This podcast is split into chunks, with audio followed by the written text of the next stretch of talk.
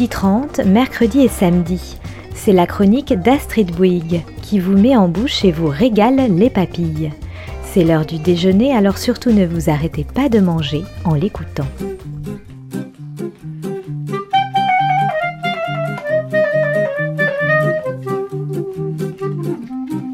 L'art à toutes les sauces. La chronique qui ne retient que la part comestible de la culture.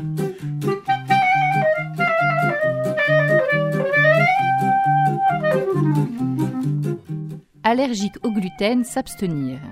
Pour sa 50e parution et son 25e anniversaire, l'excellente revue Papille nous offre un numéro sur la meunerie, réalisé sous la direction de Patricia Morero et joliment intitulé Le réveil du meunier. Et il a l'air en effet bien réveillé, celui qu'on voit dans les stampes du XVe siècle reproduites sur la couverture. Il lève gaillardement le bâton pour faire avancer son âne qui rechigne, chargé d'un gros sac de farine.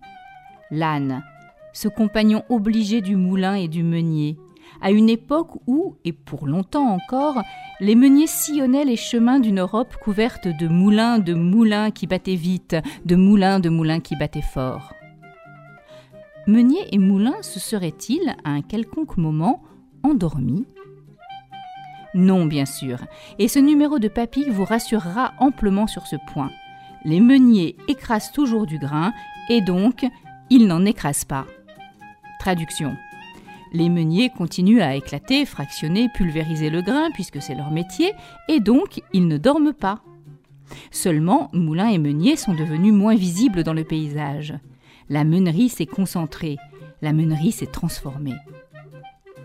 Au-delà du clin d'œil à la célèbre ritournelle, l'astucieux titre renvoie en effet non à un réveil, mais bien à une série de réveils plus ou moins difficiles du meunier. Dans trois articles copieux, savants et précis, placés en tête de numéro, Stephen Kaplan, interviewé par Gérard Almandou et Julia Xergo, Georges Carantino et Bernard Valuis, narrent les petites modifications et les grandes révolutions, technologiques, institutionnelles ou culturelles, qui ont fait que la filière blé-farine-pain continue de bien tourner. Et puis, il y a ces deux papiers délicieux qui prennent le sujet par le petit bout de la lorgnette, le bout de l'art qu'on dit populaire.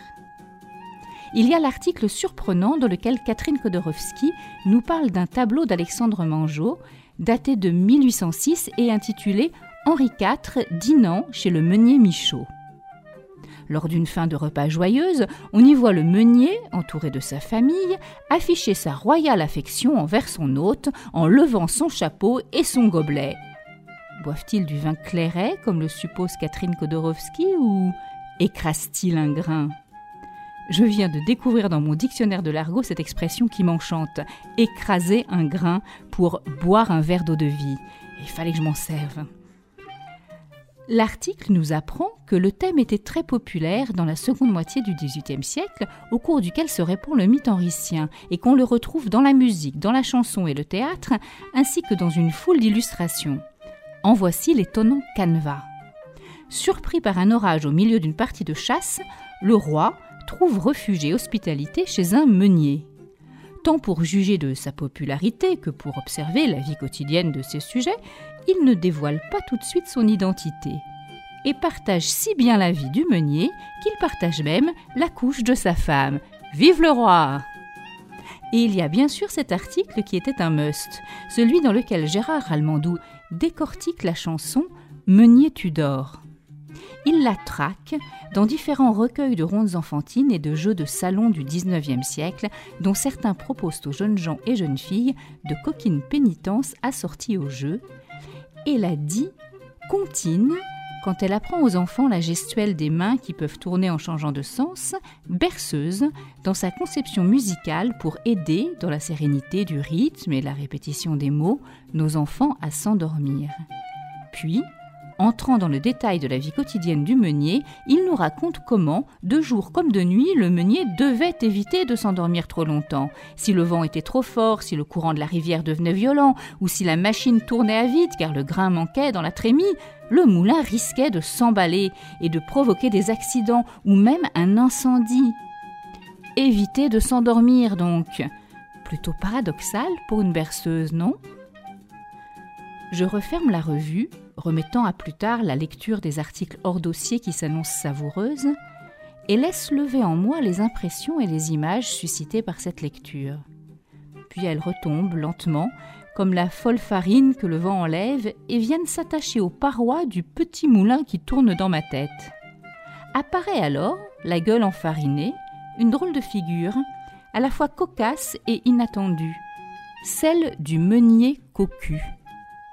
Je revois le tableau dans lequel la femme du meunier Michaud, sans doute échauffée par le contenu de son gobelet d'étain, pose familièrement la main sur l'épaule du roi, prélude à des gestes plus familiers encore que Catherine Kodorowski attribue avec pertinence et raison à la réputation du ver galant. Et je me dis, si l'on regardait aussi du côté de la réputation du moulin, du côté de cet endroit où le gémissement des meules, les vibrations qui ébranlaient les murs et les planchers, le flot de la farine, la chaleur ambiante, la fine poussière, tout contribuait à créer une atmosphère de sensualité puissante, fluide, irrésistible. Du côté de cette machine où la meule tournante vient se coucher en cadence sur la meule dormante, du côté de ce lieu où garçons et filles de tous âges et de toutes conditions pouvaient se rencontrer de façon bien plus assurée encore, et en tout cas plus libre, qu'à la messe du dimanche. En bref, du côté de ce moulin d'amour que tant de chansons ont chanté. Je me dis encore, et si l'aventure tenait autant à la réputation du meunier et de la meunière qu'à celle du roi? L'hôte de passage qui partage la couche de la meunière, n'est-ce pas après tout un thème récurrent dans les contes médiévaux? À l'instar de la boulangère, la belle meunière des chansons populaires n'était-elle pas connue pour avoir chaud aux miches? N'y était-elle pas le gibier d'amour du chasseur, avec qui elle fricote quand son meunier de mari part avec l'âne sur les chemins? Tiens, d'ailleurs, c'est pendant une chasse qu'Henri IV se réfugie dans le moulin. Et le meunier? Sa réputation érotique n'est plus à faire au meunier. On ne compte plus les récits ou les chansons dans lesquels ce piège à cœur initie les jeunes filles quand ils ne volent pas la femme des autres. Car ce meunier séducteur est encore un avatar du meunier voleur, du meunier trompeur et même un peu sorcier qu'on trouve dans l'imagerie populaire. Tout stéréotype évoqué discrètement, mais à plusieurs reprises, comme en passant, dans ce numéro de papille plus j'y pense, et plus le cocufiage du meunier m'apparaît à côté de son réveil comme l'autre fil directeur du numéro, le fil secret qui relie tous les articles entre eux. Suivez-moi bien. Si le meunier séducteur est un avatar du meunier voleur, alors le meunier cocu est un avatar du meunier volé. Juste retour à l'envoyeur, selon cette bonne vieille morale populaire qui veut qu'une faute soit punie par un châtiment de même nature. Le cocufiage du meunier dans les chansons, les tableaux ou les contes est une forme de huée populaire de ce personnage perçu comme puissant, à qui il convient de rappeler qu'il peut toujours rencontrer plus puissant que lui. Histoire que cet arrogant écrase un peu. Qu'il écrase encore? Oui, mais d'une autre manière. Revenons alors à Meunier Tudor à cette chansonnette où, s'il n'écrase pas le grain, le meunier en écrase ferme. Ces nombreux couplets, dans les encore plus nombreuses variantes régionales dont on dispose, sont ni plus ni moins une longue énumération des dangers qui guettent le meunier endormi comme autant de châtiments. Accidents, incendies, mais aussi, tiens, tiens, le risque d'être volé par le chat qui emporte la saucisse, le chien qui emporte les côtelettes ou le voisin les poules. Et il y a encore, bien sûr, ce dernier risque, ce risque ultime dans lequel nos deux fils directeurs, celui de l'amour et celui du sommeil, viennent se rejoindre comme par enchantement. Un risque qui justifie pleinement la présence de la chanson dans des recueils coquins.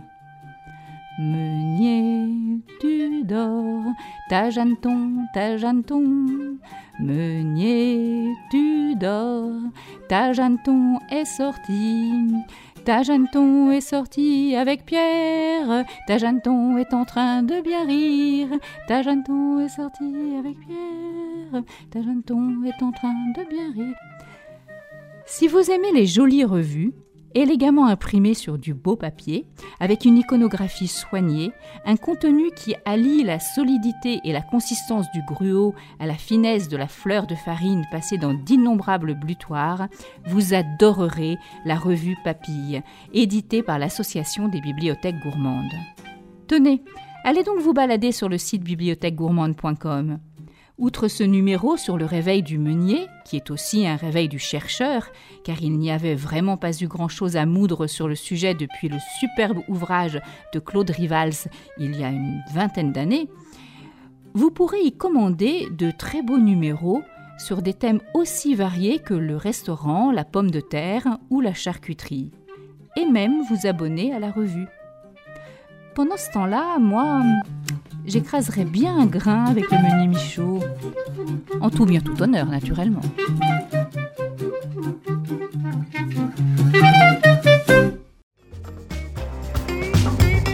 C'était la chronique d'Astrid Bouygues, l'art à toutes les sauces, à retrouver tous les mercredis et samedis à 12h30 et en podcast.